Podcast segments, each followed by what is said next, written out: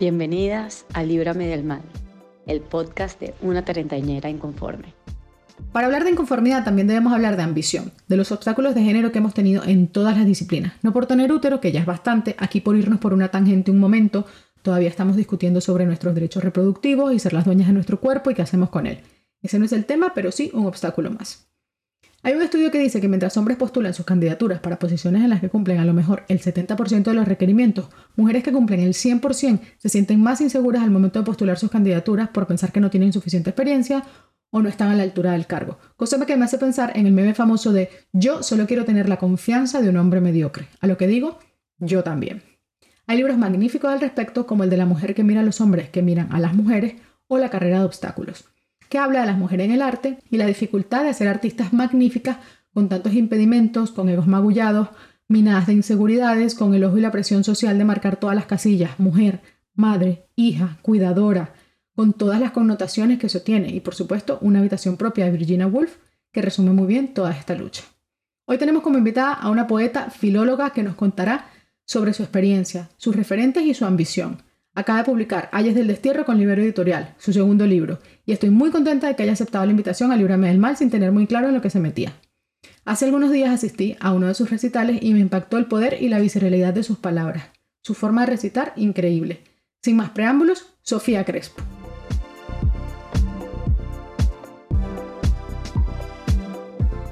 Muchas gracias, estoy encantada de estar aquí y te agradezco enormemente la invitación porque aunque todavía, como tú dices, no sé en lo que me estoy metiendo, me llama mucho la atención el nombre y creo que por eso debemos estar unidas conspirando.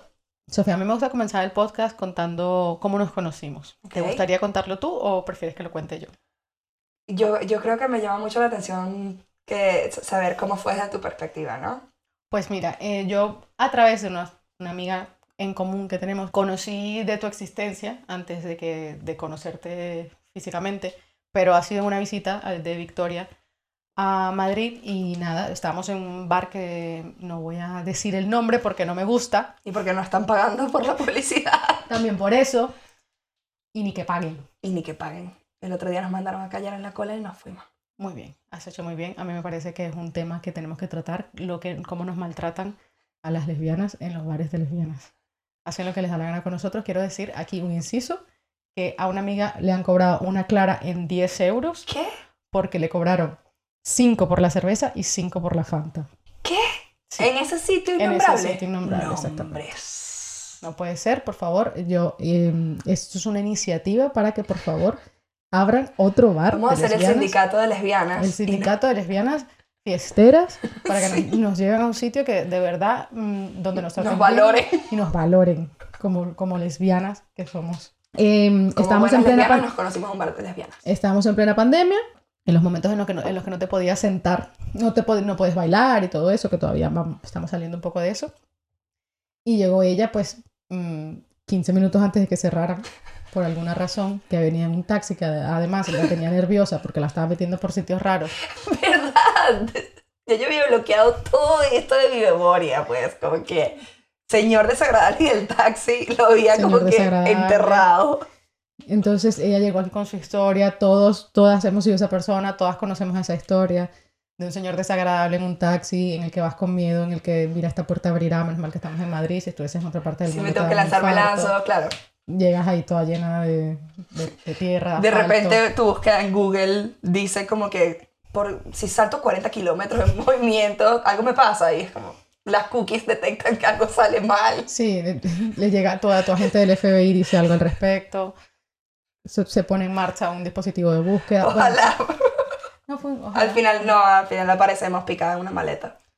Bueno, en fin. Bueno, un poco dark. Pero está bien, está bien, estás en tu brand. No sé, la verdad. Entonces, em, nos conocimos de esta manera y luego, o sea, yo, yo estaba con un percal mental de tal magnitud que eh, a la hora de conocerme en el metro me dijo, eh, tú estás en terapia. Yo te dije eso. Y me recomendó, me recomendó a su terapeuta, que también es la terapeuta de nuestra amiga Victoria. Claro, yo ahora Victoria. Mi terapeuta. No me digas. Que lo sepas que estoy con la misma persona. Eres una persona salvada entonces por este ángel psicológico. Un ángel psicológico toda semana a semana. Semana a semana. semana a semana todos mis dragones. Dialogando con tus demonios. Por semana a semana. semana a semana. Entonces, eh, esta fue la manera en la que nos conocimos. Luego, pues, mm, nos hemos visto por las redes, pero poco más. Sí, no habíamos quedado de nuevo. Por eso no te esperaba. Eh, no pensé que ibas a aparecer. Fue brutal. Entonces, claro, yo he visto que se, que sacaba eh, un libro. Yo dije, pues yo voy para ver de, de qué iba todo esto. Y la verdad es que también me llevó una muy grata sorpresa al, al escucharte. Qué bueno. Entonces, em, este podcast de hoy va de la ambición. Entonces, yo vamos a hablar un poco, a ahondar en el, en el tema. Entonces, en tu opinión, ¿cuál crees que sea la característica de personalidad que tenéis en común o que hace falta para ser poeta? Ok. Creo que lo indispensable o lo que comparto con el resto de poetas que me interesan, clave, es la curiosidad, ¿no? Y, eh, o sea, suena el, el consejo que le das a cualquier persona que se está iniciando en el mundo, que quiere filosofar, o, pero que simplemente tenga curiosidad y ganas de ver o de experimentar el mundo y torcerlo, ¿no? De una forma distinta y ver qué hay allí, asomarse básicamente. No, no debes perder eso, eso de ese asombro. ¿Y cómo llegas a eso cuando, o sea, toda, toda la literatura y todo el arte, sobre todo, ha sido siempre muy, bueno, casi toda- todas las industrias podría decir lo mismo, pero muy dominada por, por hombres, por filósofos. ¿Has leído tú muchos hombres para llegar aquí? Ah, bueno, yo también padecía de esa enfermedad, ¿no? Como que, pero bueno, eh, fuera de chistes, realmente todo el canon y nuestras bibliotecas y nuestra historia está fundamentalmente escrita o eh, con una hegemonía masculina bastante evidente, ¿no? Y dentro de lo que nos mandaban a leer en la escuela, eh, digamos que eh, en la escuela, en el colegio o donde sea, es, la diferencia en las lecturas es distinta. Sobre todo en esos años formativos, ¿no? Luego más adelante uno tiene la responsabilidad, yo diría, o de hacerse el favor a uno mismo de leer mujeres, ¿no? Em, porque te das cuenta de que te falta, te falta tanto y es todo... Yo misma Hay estaba... una sola perspectiva. Claro, yo estaba accediendo al mundo em, con unas escrituras masculinas. A través de la mirada Sí, masculina. a- totalmente. A través de la mirada masculina. Y eso también, pues, cambia tu percepción sobre ti misma. E incluso sobre cómo debe escribirse poesía o literatura. Y durante mucho tiempo, y no sé si esto eh, te- lo tendrás por ahí, no sé. Pero durante mucho tiempo yo estaba ocultando escribir, escribir desde un punto de vista, desde un yo femenino, ¿no? E incluso, ¿qué es eso? ¿Qué es ser mujer? Sino, ¿qué es ser mujer? Eso es parte de, de, de cómo se escritura, qué es una escritura femenina, cómo se articula una escritura femenina. Y realmente yo antes no me atrevía ni siquiera a escribir, por ejemplo, extranjera en vez de extranjero, porque tienes miedo de caer en esto, ah, entonces no me van a leer porque no se sienten parte de esta universalidad. Pero al final tú misma le estás despojando la oportunidad al hombre de, de cómo, cómo es la experiencia de transitar el mundo como mujer, ¿no? Si todo el tiempo te lo estoy ocultando porque yo misma, porque evidentemente las estructuras de poder no me han dejado escribir, pero ahora que puedo escribir como mujer, por decirlo así, yo lo ocultaba. Lo ocultaba, porque el femenino es el género marcado. Y es así, o sea, em, por alguna razón pareciera que es cursi o que todavía no es relevante, pero se necesita muchísimo valor para escribir extranjera y no extranjero, me siento extranjera. Porque tú dices, ah, la mitad de mi audiencia no se va a sentir identificada con el poema. Ese es el equívoco, ¿no? Esa es la invitación al equívoco que te hace el sexismo y el patriarcado y esta limpieza de nuestra cultura de toda presencia femenina, ¿no? Entonces como que tú dices, ay, no me van a leer. Qué pena. Y por eso te ocultas a ti misma. Eh, entonces creo que es- eso fue un proceso. Para mí ha sido un proceso de liberación. No, no es algo que no es algo que conseguí, digamos, una cajita de cereal. O sea, es un proceso de, de casi, casi que la palabra no es decolonial, pero, pero quizás también puede ser un proceso de decolonización Sí. y de deconstrucción de, de todo para articular, hola, soy, quién Claro, somos, sí, claro. Lo que, lo que sea. En- Lo que sea, lo cuando, que sea. cuando estás escribiendo, yo, yo aquí mismo, cuando estoy escri- escribiéndolo dentro del podcast, es como, bienvenidas. Bienvenidas, bienvenidas. Y Pero una tiene si una persona que se identifique como hombre no se siente bienvenida, cuando digo bienvenida, pues Tiene un problema, ¿no? persona.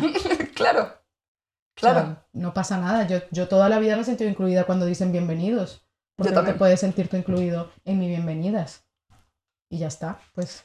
así Porque va. bueno, sí, los de, de cultura patriarcal, eh, que no podemos... O sea, que yo no puedo fingir que eso no está cuando yo estoy escribiendo también, ¿no? Es parte de mí, es parte de una herencia que me gustaría decir, ah, no, no soy parte de ello, pero cuando eres adulto, comienzas a visitar esos espacios y de alguna manera adviertes, si tienes suerte, ¿no? Y si vas a terapia también, adviertes cómo todos estos espacios de la infancia o tempranos configuran muchísimas inseguridades que tienes de, de adulto, que no tienen por qué estar allí, ¿no?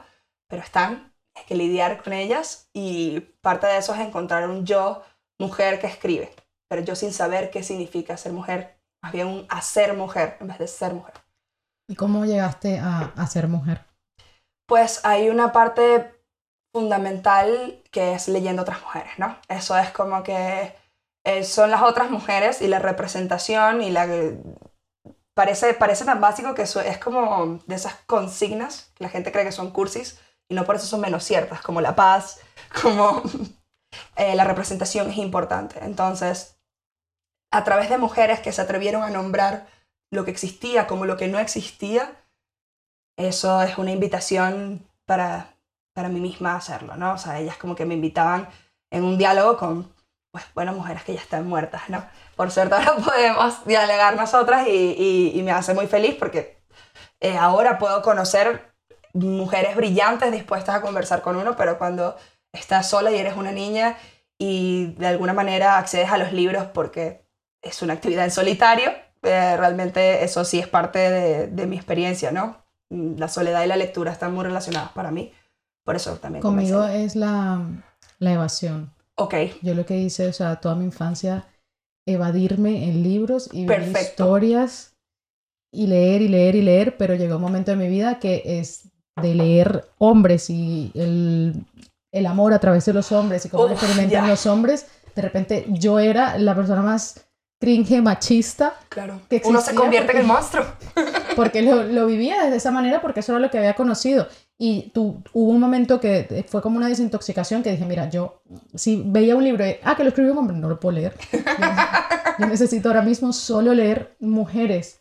Y es el- ya cuando empiezas a leer y todo eso y empiezas a cuestionarte cosas, empiezas a verlo desde otro punto de vista, pero todavía he tenido eh, alguna relación en la que, o sea, yo soy muy imponente. Yo hablo en, o sea, no, no sé si la palabra es imponente, pero yo hablo en imperativo. Yo no te doy opción a ti de, de que decidas, sino que es como que siempre hablo en imperativo. O me, pero me lo he quitado muchísimo, pero sí, sí me ha pasado mucho tiempo y creo que es, un- es una característica que podríamos con- mm, poner en, la- en el cesto de lo masculino, ¿no? Ok. Ser muy directa o, Claro, pero son todas o ser imperativa, decirle, ah, no sé qué, y, y muchas mujeres me han dicho, ah, Pero es porque nos han enseñado que eso no es una forma de ser mujer, ¿no?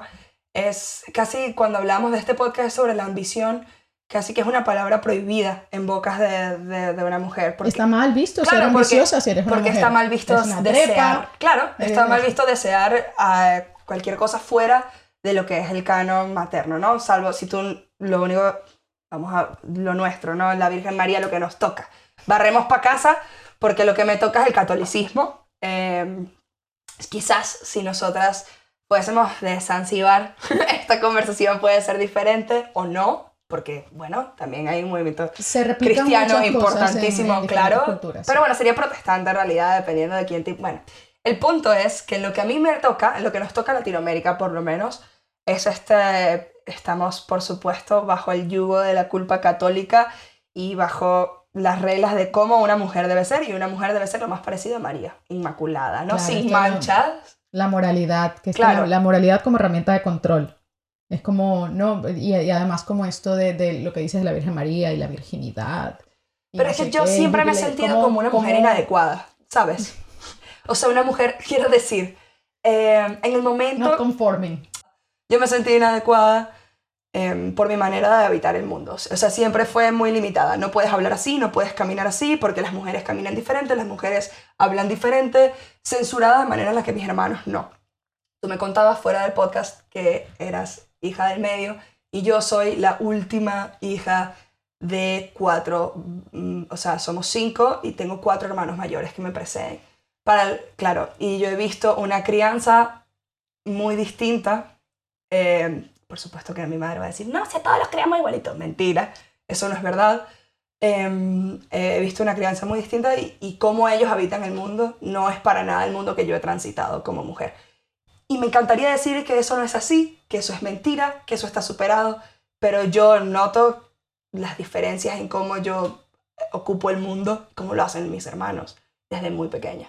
O sea, entonces... Yo completamente, o sea, para mí mi hermano era una superestrella. Claro. Mi hermano mayor era una superestrella y yo lo único que quería, quería hacer era exactamente igual que él. Y Ser él, como, claro. No puedo, no puedo. Entonces siempre me vi limitada y las, con las alas cortadas de no puedo ser mi hermano, pero si mi hermano es una superestrella, era mi hermano mayor, todo lo hacía mejor que yo, todo, Claro. o sea, él, él desde pequeñísimo, o sea, mi hermano sabía leer y yo no sabía leer porque tenía cinco años, no por otra cosa. Claro, o sea, pero...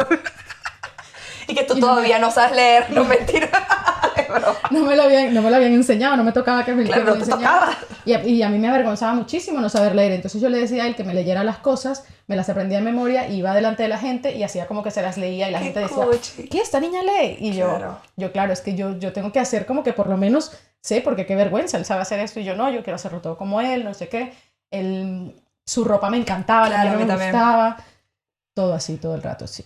Pero desde siempre es como que empiezas, claro, más ¿Y crees adelante, que- spoiler, somos lesbianas, pero em, más adelante descubres, ah, no, todo eso está perfectamente bien, es lícito y también se es mujer así, o sea, las mujeres también somos eh, vulgares y podemos ser crueles y todas las cosas malas que los hombres pueden ser y, y como dices tú, imponentes, hablando en imperativos y todas esas cosas y no te hace pues una mala Puede mujer, ser que ¿no? este role model que yo tenía de mi hermano y este de tus hermanos te, te han hecho lesbiana. No, mentira. La palabra secreta, la palabra por L. te han hecho Em. em, ambiciosa, porque finalmente el, el- dentro de, de todo lo que es, tú has, tú has perseguido tu ambición. Eso es una. Eso es una. O sea, me llevas a, a pensar en dos cosas. Por un lado, sí, porque quería superar a mi hermano en todo, igual que tú. Es decir, eh, yo tenía que ganar, demostrar de alguna manera con algún, con algún concurso de cuentos, de las Olimpiadas Matemáticas, todas estas cositas, pequeños trofeos de la infancia, ¿no? Que yo podía hacer tanto como él, porque siempre mi familia, wow, esto se puso súper terapéutico en realidad, era como los hermanos son los inteligentes y tú tienes inteligencia emocional. Tú también eres inteligente, pero, pero tienes, él es muy inteligente y tienes inteligencia emocional, entonces, y esto, esto es como que em, poner a las mujeres de esta manera, es lo que quiero decir. Em, despojarlas de su perversión o de su crueldad es deshumanizarlas también, ¿no? Entonces, incluso cuando crees que es un cumplido de que las mujeres debemos ser dulces o atentas, en realidad me estás quitando toda mi capacidad para ser humana. Es como decirte, tener una relación eh, abierta, ¿vale? Y me preguntas, o preguntas, ¿sientes celos? Por supuesto, porque si tú no sientes celos, me estoy negando a mí la experiencia de ser humano. ¿Qué hago yo con los celos? Es otra cosa, ¿no? ¿Qué hacen las personas con sus emociones? Es otra cosa. Pero si no me dejas sentirlas, entonces No las me puedes, estás deshumanizando, claro. sí, no las, no, no las puedes procesar. si no Claro, sientes, y, y a veces sentirlas. hacemos esto en el amor también, ¿no? Idealizamos hasta el punto que idealizar también es una deshumanización. No le estás dejando a la persona ser persona. No, no solamente eso, porque la, la idealización viene de ponerte a ti en un pedestal y es como, a mí no me pongas aquí, ni se te ocurra, me ponme a tu lado. Claro. Como me pongas en un pedestal, la hostia que te llevas, porque yo no voy a superar nunca las expectativas de tu idealización. Por supuesto. Siempre voy a no ser- puedo llegar. Siempre voy a ser un fracaso. claro. nunca voy a ser la persona que tú quieres que sea, voy a ser yo misma. No, y que crees que es un cumplido, a eso me refiero, crees que es un cumplido decirte, no, es que tú eres la... No hagas eso, porque no es un cumplido. Me estás negando mi capacidad de ser como me De sale el existir coño. Claro, exacto. De, de- mi forma de ser. O sea, porque es un prejuicio, ¿no? Tienes que ser dulce o. Yo qué sé. Es que para las mujeres hay tantos, tantas reglas para ser mujer que es una ladilla. Eh, tienes que sentarte de un modo o de otro. Eh, cruzar las piernas no es lícito. Tienes que cruzar los tobillos. Mira, no. Entonces, esta forma de, de habitar el mundo que se, que se me impuso no me gustaba. La, la ambición, hay una parte que, que no te voy a negar, sí, es familiar, es decir, quiero competir con mis hermanos, pero luego hay como una, una ambición literaria que no tiene nada que ver con, con ellos, es como un cuento que tú te alimentas a ti mismo y de hecho es muy... es una presión falsa, ¿no? Como dice Cadenas. No, no tiene sentido, o sea, ha sido inventado por la soberbia. O sea, cuando, cuando tu ambición te limita es solo soberbia, ¿sabes? Como que no te está ayudando la ambición, te está más bien echando hacia atrás. Entonces, Claro, hay bloqueos creativos porque Ah, no, 100%. no viene de, de una ambición real, sino porque es, de- es lo que tú, el es retrato una tú quieres sobreexigencia también, Sí. claro, del retrato y no más bien eh, valorar tu historia, valorar, es, es decir, soy una impostora, ¿no? Tengo que poner esto por delante y no llego. Ahí, ahí es cuando es pura exigencia y pura soberbia. Pero a mí me aburre eh, o, o pierdo el interés cuando la gente está muy convencida de algo. Cuando entras o accedes a un texto lleno de certezas. Bueno, entonces no estás realmente buscando nada y no le permites tampoco al lenguaje no tensarse para mostrarte otras cosas. Claro, porque ahí lo que estás haciendo es como mm, Comprobar. Welcome to my TED Talk. Ajá, es un TED Talk, total. No, Vale. está, uy, no estás explorando nada. No estás explorando nada. Bienvenido a mí, a mi TED Talk. Y bueno, eso queda muy bien para un artículo del New Journal Medicine, lo que sea, me da igual. Pero. Pero cuando no hay interrogantes, cuando solamente hay como, porque esto es así. Mm, ok, esto es así. No, y además también tiene que siempre comprobarse, ¿no? Es como que toda el...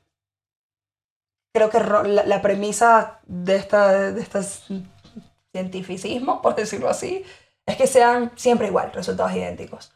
Y por suerte, la poesía no es así. O sea, es algo en lo que, uff, menos mal, em, que la salva, abrirse las infinitas posibilidades. Yo no espero el mismo resultado siempre. De hecho, voy a un recital y por supuesto tengo algo en mi cabeza, pero de repente puedes llegar tú y decirme, esto me ha conmovido o no, o sientes como la vibra acá. A mí nunca es idéntico, yo creo que nunca es idéntico. Pero a mí, que a mí me gusta mucho toparme mi trabajo en serio. O sea, mi oficio febril, por decirlo así. Es un oficio ardiente, es... eh, entro en, en esta especie, no voy a decir trance, pero... em, porque ya me va a poner muy, muy Teresa. pero, pero sí, o sea, yo lo vivo y creo en esto. O sea, si no creyera en lo invisible, no, no tendría sentido que, esté, que sea yo la invitada de hoy, ¿no? O sea, por supuesto que creo en lo invisible, llámese a eso, poesía, la palabra, el poder de unirnos, etc. Entonces, si yo, y esto lo aprendí de una cineasta mujer, así que a decir, Añez Verdad, me encanta. Y ella en uno de sus documentales dice, le puso nombre, Dios mío, qué grande, le puso nombre. Dice que su proceso creativo viene, tiene tres etapas, la inspiración, la creación y el compartir. Y Lo dice en francés es brutal porque es partage, todo bien, pero el compartir en castellano. Y entonces, eh, por supuesto que ahí las primeras dos etapas son en solitario, pero parece, al menos en, ella cineasta y yo soy poeta, por lo tanto, para ella es muchísimo más cierto. Ella va a tener gente en una sala de cine realmente viendo el documental o el, o el largometraje, pero para mí también es indisoluble esta, este momento de, de recitar que funcione cuando yo lo vaya a compartir con las personas. Vale, aquí me encanta, vamos a hacer un- una pequeña pregunta por el medio hablando de esto. Escuché en tu recital que decías que tú querías ser monja. Sí, Yo me planteaba mucho esta salida, pero siempre en un, en un universo en el que no nazco en este siglo. claro. Cada vez que no nazco en este siglo, Yo digo, también soy monja. monja en otro siglo. Pero ¿sabes por qué, no? Pero ¿y tú por qué en este también? Esa es una muy buena pregunta, porque en este siglo todavía quiero ser monja. Sí, es- qué pregunta tan válida, me encanta. Bueno, tú sabes que para En los otros siglos, por supuesto. ¿Qué hace una mujer que quiere leer? no. Pero porque me llamaba mucho la atención y, y por eso al final no fui monja sino poeta, pero eh, me llama mucho la atención el silencio, la vida conventual, la vida ascética, el desapego. Em, de alguna manera, ayer no hemos entrado ahí, pero es un poco mi camino de perfección. Lo que me interesa eh, de la vida conventual o de la vida del hábito, de tomar el hábito, conquistar el hábito, es poder estar en silencio. Leer en silencio, estar en silencio. Eh, porque creo que la poesía y la oración, la poesía y la oración son una misma, ¿no? Es un diálogo con algo que no te contesta. Es un diálogo privado. Y creo que privado no, no secreto, sino en, en privación, ¿no? Íntimo. Y, sí, pero no estás esperando una respuesta verbal. Y entonces... Pero sucede. ¿Sucede o no? A veces, a veces el misterio, eso ya depende, ¿no? De, de realmente si eres creyente o no. Yo no sé si soy creyente, pero el misterio a veces me contesta. Entonces, dice cadenas, que siempre vuelvo a cadenas, soy, soy pesadísima. Pero, y por cierto, lo dicen los apuntes para la mística de San Juan de la Cruz. No sé si así se llama los apuntes exactamente, pero bueno, Cadenas dice que cuando el pensamiento encuentra su límite se abre el misterio, ¿no? El pensamiento racional. Pero me gusta que diga se abre porque es entendido el misterio como una puerta a la que se puede entrar, a la que se puede atravesar y pues yo creo, creo que lo que te espera es habitar el mundo de otra manera, que es viendo estas correspondencias secretas, ¿no? De, de la poesía y del misterio. Claro, yo cuento todo esto y quizás sueno como una persona que está absolutamente loca, pero todo bien, porque la- las locas también es el insulto que se les daba a que todas mujeres que se atrevían a decir, hey, estoy pasando por esto. Así que todo bien, puedo Muy lidiar bien. con loca. Muy bien, se puede lidiar con la, con la loca bruja. La, la, sí, la, la Sor Juana también era una loca y, y Santa Teresa también era una loca. Sor y Juana todo. es una maravilla. Claro, no, pues, es pero es para la- una maravilla. es una maravilla, pero ese es, ese es el punto. Ella se, se tuvo que meter en un convento también, ¿sabes? Para poder leer, para poder escribir y ni siquiera eso fue. Pero luego deja de escribir. A mí eso me llama mucho la atención. O sea, una de las cosas que más me llama la atención de la obra de Sor Juana es su silencio. Em, que nunca sabremos si viene de una vocación o...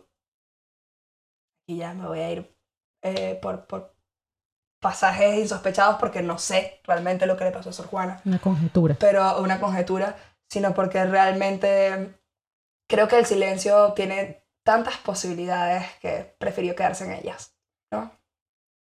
No sé por qué llegamos a Sor Juana, siempre llegamos a Sor Juana, siempre se llega a Sor Juana, todo bien, Sor Juana, todo bien. pero otra mujer que se atrevió a nombrar, ¿no? Entonces, bueno, yo creo que Además que es que tiene muchísimo sentido lo- o sea, el camino monjil para mí en otro siglo. En otro siglo donde ya puestos a Jane Austen y, ese, y toda esta vida victoriana y todo eso, lo- bueno, yo venezolano no sé dónde hubiese ido a parar, pero en una vida victoriana Jane Austen, no. con más calor, seguro.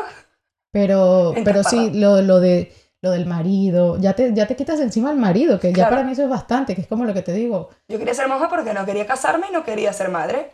Sin casar, exactamente. Pero tú sabes lo difícil que es todavía ahora mismo vocalizar, no quiero ser madre. Ah, es terrible. Yo, ese fue mi primer armario. Eh, de hecho, salí primero de ese armario que de cualquier otro. Después salí del armario creyente, diciendo que no era creyente o que no estaba segura. Entonces, lo primero que le dije a mi madre fue que no quiero ser madre. Después le dije no soy creyente. y después le dije soy lesbiana. Entonces, ahí ha tenido... madre, el primer misterio. Me saca.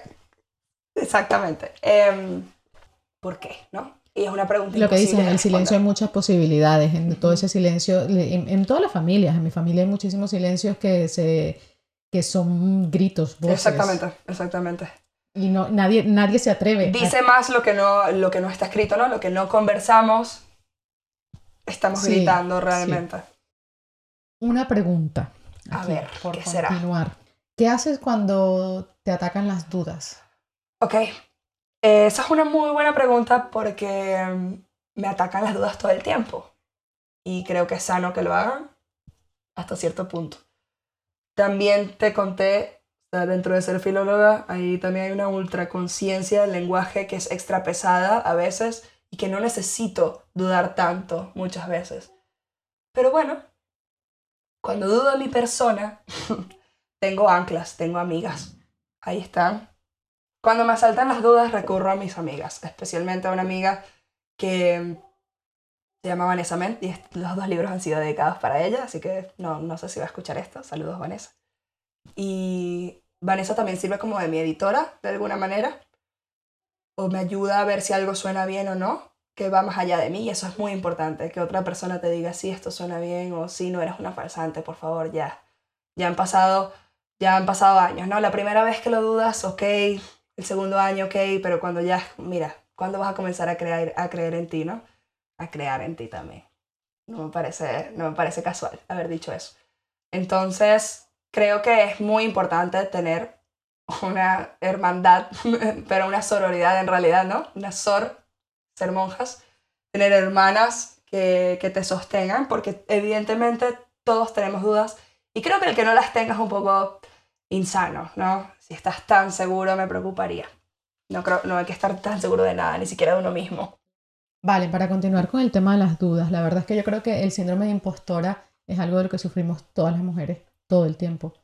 Y no importa si eres la directora de donde sea, no importa cuántas personas tengas a tu cargo, siempre vas a, vas, y creo que es bueno, es positivo, en este caso, dudar, porque en la certeza, como decías antes, es donde está el verdadero peligro. El verdadero peligro, sí. Entonces, antes me decías que tú en realidad no querías ser monja. ¿Qué es lo que querías ser? que yo, yo, no quiero, yo no quería ser monja, quería ser cura, ¿no? Y con respecto a las dudas, por supuesto que dudo todo el tiempo. Y creo que llega un momento donde te tienes que cansar de dudar de ti mismo, hasta que sientas asco de, rumiar en tu propio malestar, ¿no? De tú misma cuestionarte hasta qué punto y decir, quizás mi visión de mundo tiene algo de valor. Lo que pasa es que nos ha enseñado a creer lo contrario, ¿no? Entonces ahora, cuando tengo dudas, digo, mira, este discurso de una pequeña inmigrante de Carabobo, que es un nombre que da risa. Aquí a la gente le da risa, al menos en España. También tiene algo que contar, ¿no? Y creo que cualquier persona, cualquier persona en el mundo tiene algo que contar y es especial. Y si no creyera eso, si, alguien, si hay alguien que no cree eso, pues es, así empezó el fascismo. o sea, lo digo con risas, pero es verdad que toda la, la desigualdad se sostiene en unos podemos hacer esto, otros no. Bueno, pero el, o sea, la, la, la, fe en ti misma... Em, También se lo tienes que extender a los demás. O sea, a los demás le das una fe o digamos un... Yo tengo que creer, o al menos yo creo, que todas las personas pues fueron un bebé así de chiquitico y tienen sueños, aspiraciones, etc. Y que eso tiene algún valor. Y todo el mundo tiene un camino. Y, claro, y, que eso tiene, y que eso tiene todo tiene una curva de aprendizaje. Y esa curva de aprendizaje para cada quien es diferente y esa curva de aprendizaje hace que tengas cosas que contar de una manera o de otra. Y que importan y que, y que tu versión es tan válida o que hay espacio, yo creo que hay espacio para todos. O sea, en el sentido de, de, bueno, me puedes escribir un poema, ¿cuántos poemas se han escrito sobre la muerte o sobre el amor o sobre la vida? No importan, son infinitos. A mí me pasa cabe, mucho. Cabe uno más. a mí me pasa mucho que yo digo, mira, esto, yo quiero hablar de esto, pero esto ya lo han dicho, esto ya yo lo he leído, esto ya está por ahí. Pero en realidad luego veo a cualquier colega, a cualquier persona en internet diciéndolo a su manera y es como, ¿ves? O sea, esto tú no, no, lo, no, lo no quisiste decirlo porque ya estaba dicho y resulta que esto, esta persona lo ha dicho, le ha puesto pues su propia firma o su propio estilo y todo eso y mira todo el feedback positivo que está recibiendo por haberlo hecho a su manera porque cada quien así cuente lo mismo lo va a contar a su manera y esa, esa manera va a resonar con más gente o con diferentes tipos de personas o lo que sea porque cada quien es esa persona y sus circunstancias. A veces tenemos miedo de caer en los tópicos y no vemos en realidad que los tópicos nos permiten conectarnos, digamos, con una gran audiencia, con una gran cantidad de lectores, una gran cantidad de personas que acuden al tópico y lo que esperan es tu visión del mundo. Entonces, yo creo que mm, no, no sé si entrenadas, pero sí em, adoctrinadas a pensar que eso no tiene ningún valor o no tenemos nada importante o interesante que contar, ¿no? Las mujeres no tienen nada, según la opinión machista, estoy haciendo esto comillas, lo que pasa es que quienes nos escuchan no pueden ver las comillas en el aire, pero esto de que las mujeres pertenecen a un solo espacio, ya sea la cocina, ya sea las labores del tejer, pero no pueden entrar a la zona de discusión, no podían, bueno, etc. Esta, esto de limitar los espacios, hablabas de la habitación propia, eh, de la mujer, uno se lo termina creyendo. Em, y hay que írselo quitando. Pero eh, la primera que pensaba al principio que no podía hacer X o que decía, venga, los demás no me dejan hacer esto, pero yo quiero hacerlo, tengo una voluntad enorme, pero ahora qué?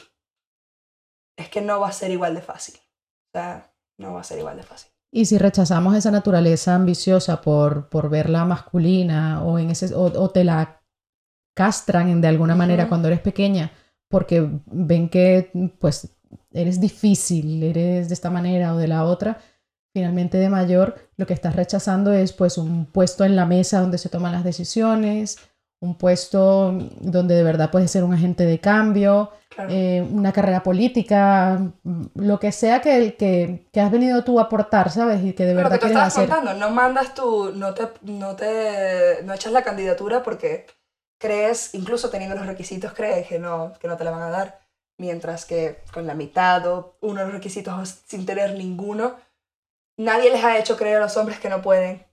Desde que son pequeños se les dice que pueden. Y uno es como, mira, mm, puedes, pero con asterisco. Y Tengo estoy otro ejemplo, asterisco, ¿sabes? Tengo otro ejemplo de esto que es eh, que se hizo creo que en un banco. Eh, las personas que trabajan concediendo créditos, eh, las mujeres concedían, pues imagínate, dos créditos al día y los hombres, me lo estoy inventando porque más o menos para que te hagas una idea. claro. Y los hombres concedían 15 créditos al día. Entonces era como, pero ¿cómo puede ser que las mujeres concedan dos y los hombres concedan 15? Porque los hombres así a la primera decían, mm, sí, venga, un crédito. Y luego el, porcentaje en el que se pagaban esos créditos de los hombres, pues nadie los pagaba, no los, nadie los pagaba. Y, los, y el porcentaje que tenían las mujeres de los créditos que concedían pagados a tiempo, etcétera, era del casi del 90%. Bueno, pero porque, se trata de asesorar el riesgo. ¿Y qué es ser mujer sino asesorar el riesgo en cada minuto de tu vida? no puedes salir a la calle sin asesorar el riesgo. Entonces, no me sorprende esto que me estás contando, porque es como que, por supuesto que sí. Debemos ser unas asesoradoras de riesgo de puta madre. Claro, sí, sí. Y, y es un, en cada decisión de tu vida tú lo tienes en cuenta. Es que es tan sencillo como una mujer no sale a la calle con los cascos puestos, los dos. Yo siempre voy con un oído fuera. Claro. Porque yo necesito escuchar mi entorno. Claro, y si viene un señor siguiéndote si viene alguien, si, hay, escucho pasos, etcétera, yo no puedo aislarme. Eh, los hombres sí, los hombres pues así como van con sus dos cascos, con, así como salen a correr, así como dicen que la noche es de ellos y caminar. no, es un pensamiento, no les pasa, o sea, no es una cosa que tienen que considerar. No, no, no, ni siquiera lo consideran. O sea, yo, yo me imagino que un hombre me ve con un oído fuera y el otro dentro y nos dicen, dirán, pues... Se le dañó. ¿Qué le pasó? Se le dañó un casco. o, imagínate que si vas con AirPods, porque yo es que llevo casco. Pero imagínate que vas con AirPods es como, se le cayó un AirPod. Se le cayó un AirPod. Vamos, vamos a ver por dónde pasó para ir a recogerlo. No es que lo tiene en el bolsillo, claro, sí. Vale, muy bien. Eh, muy bien o muy mal.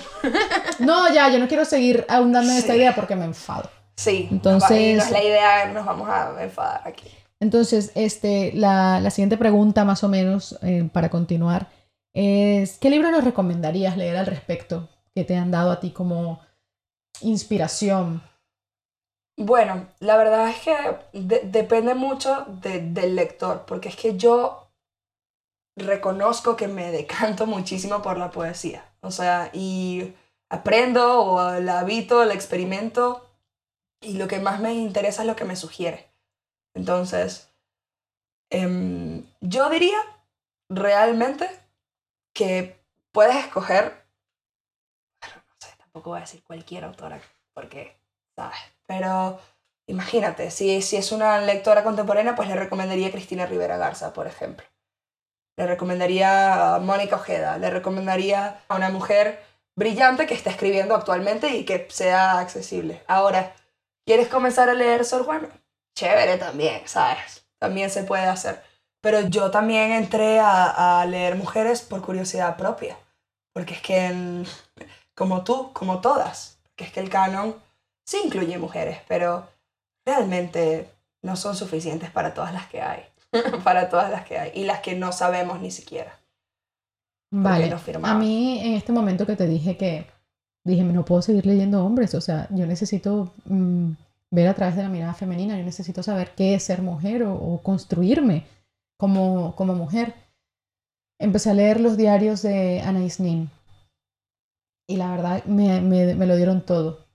Me, me pareció una persona súper transgresora de, de- de su época, con, con pensamientos muy masculinos, o sea... em, Claro, Anais- típicamente lo que se Típicamente, sí, asigna a lo lo, que se asigna a lo masculino, masculino, claro. evidentemente. Em, porque yo la veía a ella, pues, como de verdad una representación y un referente de la mujer que yo, que yo aspiro a ser. Porque era una persona, pues, em, muy dueña de su sexualidad, que sabía exactamente lo que quería, tenía un marido, pero mm, al final era, mm, em, era la que, que mantenía a sus amantes Sí, O sea, porque te- eh, tenía mm, relaciones con varias personas, ¿no? Y tenía, era como poliamorosa realmente. Sí, ella, ella tenía amores, o sea, ella tenía no era, amores, sí, es que era una persona con amores. estoy intentando dar nombres contemporáneos a algo que nombrábamos diferente de antes. Pero bueno, me Sí. gusta mucho amores, amantes. El- ella no, no era como, o sea, sí, por más que sabía lo que quería y era de esta manera, ella se preocupaba por, por las personas, o sea, el- uno de ellos era Henry Miller y lo, y lo mantuvo y, y una de las cosas, y se intercambian muchísimas cartas y todo esto, y hay uno que me hizo mucha gracia porque le decía, mira, sí, eres un hombre, eres todos los hombres, eres el hombre de mi vida, pero con el dinero eres un inútil. y y yo, me imagino una mujer en 1930 y pico Claro. diciéndole, mira, eres un inútil Eres un inútil.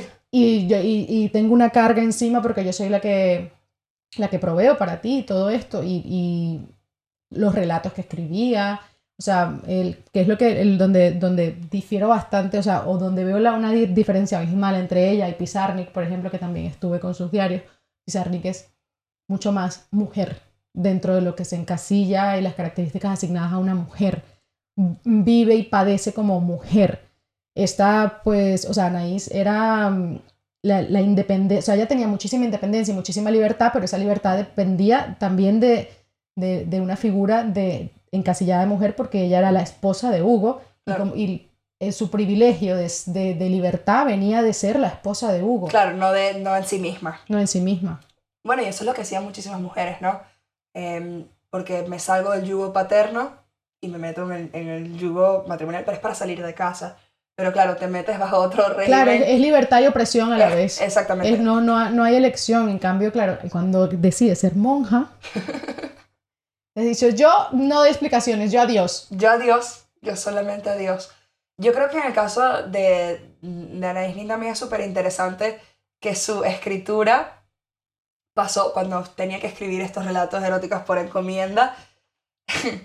fue, fue, ¿Cómo fue que le dijo? Es que claro, tú lo tienes mucho más reciente que yo, pero él, la, la criticaban como, no, no, yo no quiero tanto, yo lo que quiero es que sea como, los, como Henry Miller, ¿no? Un poco más Al grano. al grano, sí, eso, al Porque grano. ella, ella hablaba, ella describía mucho, pues, Exacto, se le cómo critica. vestida, Claro, cómo, cómo, o sea, o lo, o lo, lo- pero lo decía, lo describía tal cual, lo veía ella, o sea, te pintaba una imagen completamente, por eso fue que tuvo Bru- éxito. Claro, brutal. Pero uh, los que querían hacerse una baja rápida y ya se quejaban. Normal, eso pasa.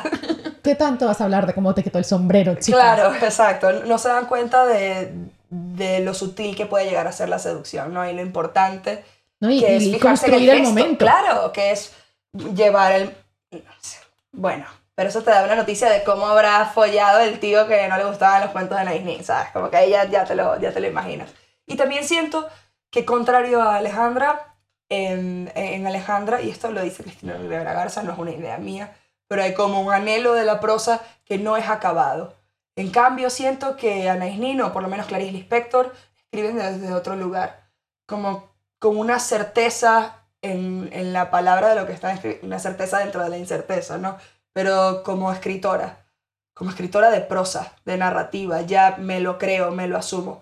Alejandra parece que siempre siente que está a tientas con la prosa, no con la poesía, pero expresa su inseguridad todo el tiempo sobre escribir cuentos, sobre escribir relatos, que siento que, bueno, ella sabe que lo está haciendo de puta madre, de hecho, ¿sabes? No, no es una inseguridad tiene por la que... Tiene feedback directo. Exactamente. No es una inseguridad por la que siento que quizás sí, pero que no, no creo que la leo en, en los escritos de, de, los diarios de Anais Nin, ¿sabes? Como que no tanto como Alejandra, que está todo el tiempo flagelándose por la novela o el cuento que no llega a escribir, ¿no? Mucho, mucho más femenina. que, que no, o sea, atribuimos tantas características de debilidad. Qué triste, ¿no? O, o, incluso de ver debilidad en la pasividad, de ver debilidad en la entrega, de ver debilidad en la aceptación.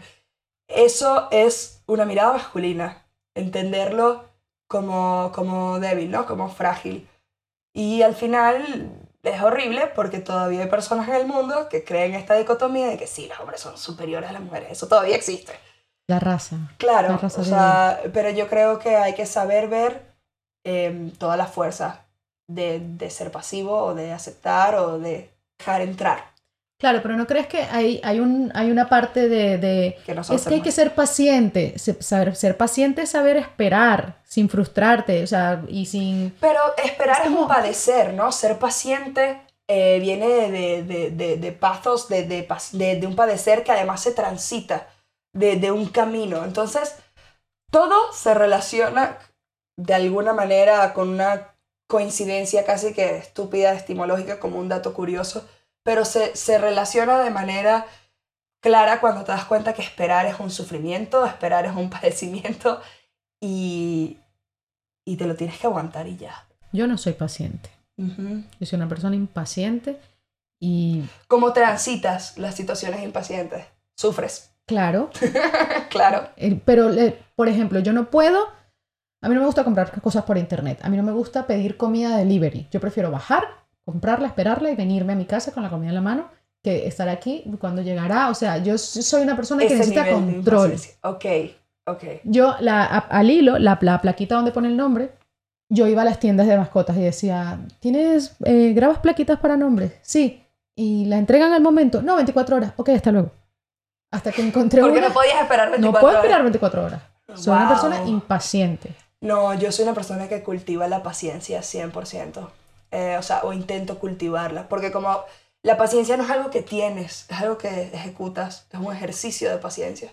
Es así como la generosidad.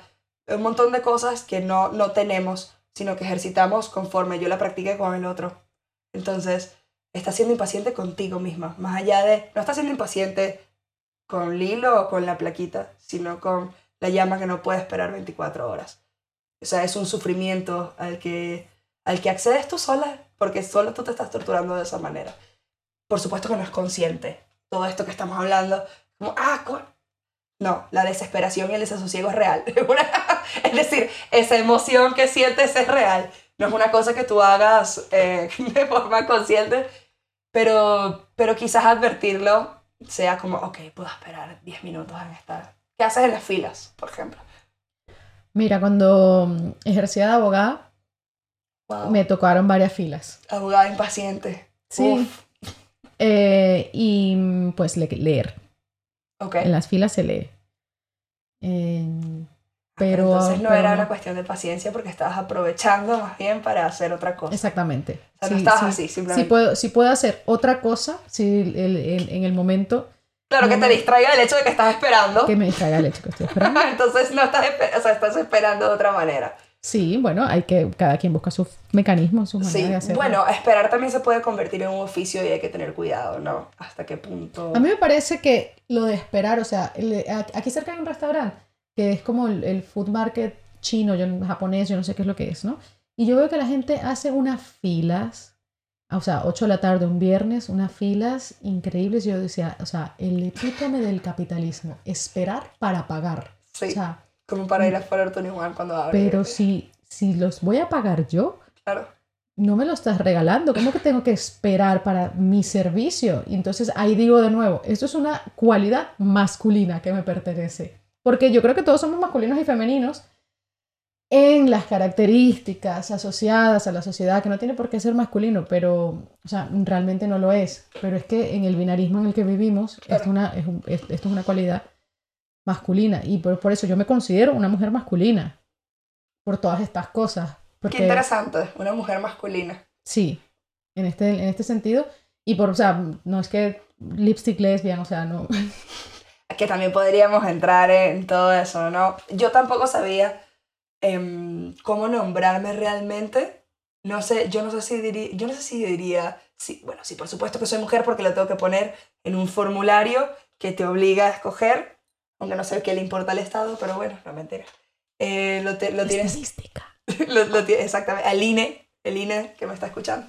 Este, sí, tengo que ahí reconocerlo, pero es que yo creo que es, bueno, no solo yo lo creo, pero para no borrar a todas las teóricas que vienen antes de uno de- del feminismo, sí, eh, es, un, es un hacer constantemente, o sea, que, que es ser mujer.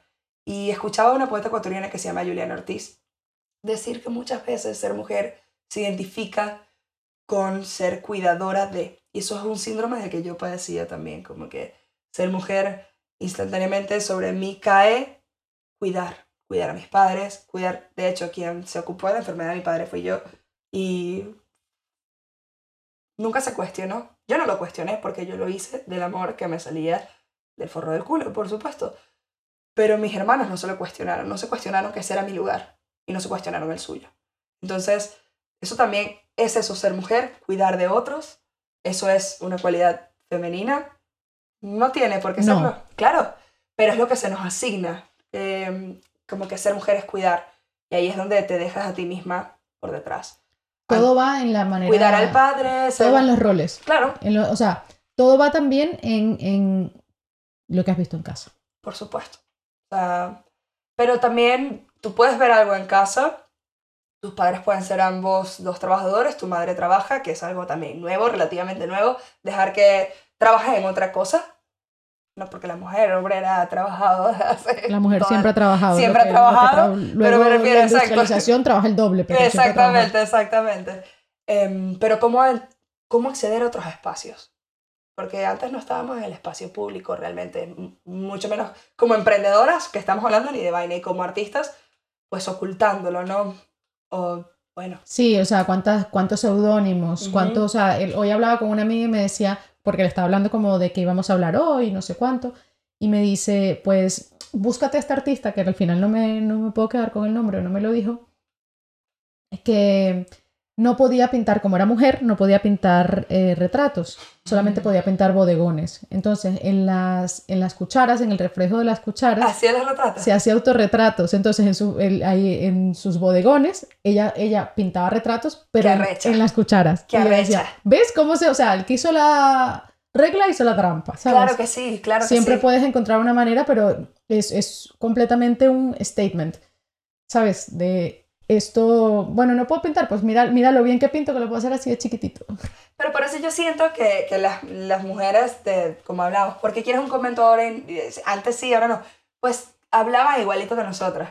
Mija, ¿yo qué voy a hacer? Nada, me toca convento porque que ladilla calarme un marido, fin.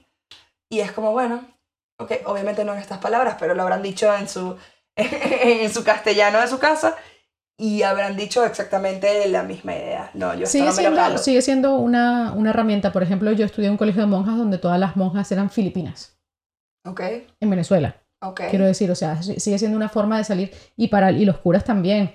Eh, yo conozco señores ahora que tienen 60, 70 que en su momento, cuando la guerra y todo eso, era como, ¿cómo sale el niño del pueblo? Yendo a la escuela de curas. Yendo a la escuela. Bueno, y antes la educación, ya nos estamos yendo mucho, mucho más atrás, pero estaba en los monasterios. O sea, no es que tú quisieras ser monja, es que los libros están allí, el conocimiento está allí. Ahora, eh, mm, ¿por qué quieres ser monja en el siglo XXI? Bueno, porque el siglo XXI es muy ruidoso, creo. Entonces creo que eso es lo que me llama la atención. Sí, de ser cura. no ser monja, de ser cura. Sí, sí. Vale, muy bien. Entonces, un poco para eh, ir cerrando, yo quisiera saber qué le aconsejarías a alguien que quiere ser poeta, escritora, narradora, que quiere hacer de, de la escritura una, un oficio y una profesión. ¿Qué, ¿Qué le aconsejarías o qué te dirías a ti misma hace todos estos años? Ok. Bueno, eh, eso es como que una respuesta va a ir por partes, porque tengo, tengo, cosas que, que, tengo cosas que aconsejar a jóvenes poetas, jóvenes creativas, escritoras, que, que me hubiese gustado que me dijeran a mí, ¿no? Y, y, y muchas vienen de no puedes confiar en todos los señores mayores que se te acercan, por supuesto. Esto fue un caso real en el, en el aleatorio, la gente que recitaba allí, el muchísimo predador. Hay muchísimo depredador, pero también pasaba en Salamanca cuando yo estaba yendo a micros abiertos, entonces creo que el consejo sería no regales tu obra a nadie, ¿ok? Tienes que, es un aprendizaje, espero que no sea de una vida entera, sí, pero cuando eres una joven inédita, estás muy insegura, te sientes vulnerable en el mundo, te sientes frágil, pero tu palabra tiene un valor, no tienes que regalarle tu escritura a nadie. Y hay gente que se quiere aprovechar de eso, o sea, hay gente, es verdad, que, que se quieren aprovechar de tus deseos de publicar. Y creo que lo que a mí más eh, me ha ayudado es que ahora existen, al menos en España, ciertos espacios seguros o de editoriales que buscan mujeres inéditas para poder, digamos, no, no va a poder resolver la desigualdad en el canon, pero sí que están buscando chicas como tú, que no sé si me estás escuchando, que escribes y que estás inédita y que hay un gran hueco en el archivo que está esperando que ustedes le pongan nombres, ¿no? Y que también tiene valor y lo que escribimos tiene valor. Es una perspectiva, es Sí. una perspectiva necesaria porque la perspectiva joven, mira, Alice Duval, Claro. ¿sabes? Es, es, ella misma se ha abierto su nicho. 100%, 100%. Y quizás, ay, ¿quién, quién, ¿quién te va a leer? Nunca te preocupes por eso. ¿Quién te va a leer? Tú tienes que escribir lo que tú necesitas decir, porque es inevitable. Al menos en mi caso. Yo escribo porque es Entonces- inevitable. Cuidarse, Cuidarse de viejo verde, buscar eh, espacios, eso ya es, es más complicado. ¿Por qué, ¿Por qué no generalizo? Porque depende del sitio donde estés. ¿no? En España será algunos, en Venezuela sería otros, pero intentar buscar un espacio seguro donde va a cuidar y respetar tu obra, eso a veces no siempre es una opción. Eso también lo sé, es un privilegio. Pero que, que sepas que, que tu obra tiene valor y que no se la tienes que regalar a nadie solo porque seas joven, mujer, inédita. No. Tú seguro tus poemas, bueno, no sé, pero son arrechísimos o no. Y si no le das la oportunidad a la gente de leerlos, no los va a escuchar. Una, el último consejo sí, y me acabo de acordar, por supuesto, tienes que exponerte. Tienes que exponerte, sí. O sea, yo los pequeños pasitos que he dado es porque he hecho el trabajo de hormiguita de ir a recitar y decir, voy a hacer ruido hasta que me escuchen. Voy a hacer ruido hasta que me escuchen. Y a veces resulta, y nos conocemos tú y yo, y de repente estamos aquí hablando en este podcast, y a veces caerán oídos sordos a los para los que no signifique nada.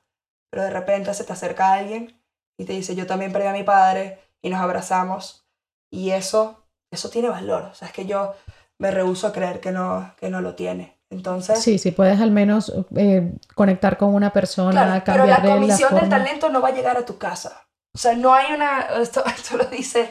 Esto creo que lo dice Alec Baldwin. No, no, o sea, no hay una. Y es algo que yo me tuve que decir a mí misma, ¿no? Toda esta frustración de síndrome de impostor, porque tú tienes esa ambición, tú quieres ser escritora. ¿Cómo voy a ser Ana Isnin? ¿Cómo voy a ser Simborska? ¿Cómo voy a ser.? Bueno, pues publicar es hacer público, ¿no? Hay una parte de compartir que sí sé que es un ejercicio de abismación tremendo, de vulnerabilidad tremendo, pero si ese es tu deseo, debes hacerlo. O sea, tienes que exponerte porque también vas a encontrar compañeras en ese camino, ¿no? De repente se te acercan mujeres que por alguna razón, al menos en mi caso, también han sido abusadas por sus parejas mujeres y, te- y también se les ha muerto el padre y me dicen, Dios mío, también soy lesbiana y he vivido todo esto, ¿cómo tenemos tanto en común? Y yo, qué mal y qué bien, ¿no? Qué mal las cosas, las cosas pesadas que compartimos, pero qué bien que podemos unirnos a través de, de la palabra o de este encuentro. Claro, es que el- el- yo creo que muchas veces nos sentimos solos en nuestras experiencias y nunca, absolutamente Pero nunca. para eso, como tú decías, evasión. Yo me voy a los libros porque necesito identificarme con toda esta gente que también es doliente o no, o, o, además, o está celebrando, por ejemplo. Digamos esta danza de la que la, la danza también es muy importante para mí, no solo para Ana Disney que me contabas, pero, pero toda nuestra interacción con los demás y con la vida y con la muerte es una danza, es un arte muy delicado. Y creo que debe ser eso, un baile y no, no o ni una caminata o no marchar. Nunca un paso uniformado, ¿no? Sino, y si la gente, aquí siguiendo con la metáfora del baile, esto es, es casi que trillado, pero tú puedes llevar tu propio ritmo, ¿no? En los pasos. Y adelante, hay gente que, bueno, no estará contigo y otra que sí, a la que sí le interesará tu camino. Y el, para, para, culminar, o sea, es, es, eso, mm, no estás sola en tu experiencia. Todo lo que te ha pasado, tenemos una humanidad y siglos y siglos y siglos de humanos. Todo lo que te ha pasado le ha pasado a alguien más. Yo cuando el año pasado estaba viendo como qué pasa conmigo un poco en, en mi propio journey, como siempre, ¿no? Entonces estaba viendo cosas sobre la codependencia y comencé a asistir a codependientes anónimos. Esto era en una parroquia, una iglesia aquí en Madrid, cerca de Argüelles, y es como igual que el programa de 12 Pasos de Alcohólicos Anónimos, pero para personas codependientes. Y lo, yo creo que el valor de, de, esos espacios es justo ver que no estás solo. Apoyarse, claro. Es ver que esto que me pasa a mí le pasa a este, a este, a este, a este. Y lo que yo me di cuenta en ese momento es que no solamente no soy la única que le pasa, es que todas las personas que estaban allí me doblaban la edad. Y yo, pero ¿por qué todos tienen 60, porque todos tienen 54, y yo estoy aquí con mis 29, con mis 30. Quizás porque llegaste a tiempo a intentar, a intentar desaprender un apego doloroso, ¿no? Entonces sí. Pero lo compartes. Has hecho visible dentro de codependientes anónimos, que evidentemente quedan anónimos, por eso decir visibles, bueno, pero visibles ante ti, has hecho visible a toda una comunidad de gente que en realidad comparte un dolor. De no claro, entonces es como, ¿Por qué no nos dimos cuenta de esto antes? Y fue, ha, sido una de las cosas que me ha llevado a hacer el podcast. Yo, nombrar es dificilísimo. Nombrar las cosas. Nombrar es todo un arte. Y sí, no, no quería interrumpirte, pero sí, nombrar es, nombrar es tan difícil. Nombrar es tan difícil lo que existe y lo que no. Y también creamos, eh, encontramos nuevos nombres para lo que nos pasa. Ahora se llama codependientes tal, pero podría llamarse apego, culpa, etcétera todo, todo es parte de... Eh, bueno, muchas gracias. Ah, muchas gracias. Estoy, encantada de estar aquí, de verdad. Em, con esto yo creo que ya podemos cerrar. Nos vamos a terminar la sidra que nos estamos tomando. Recordad que no es reciclar, es no crear basura.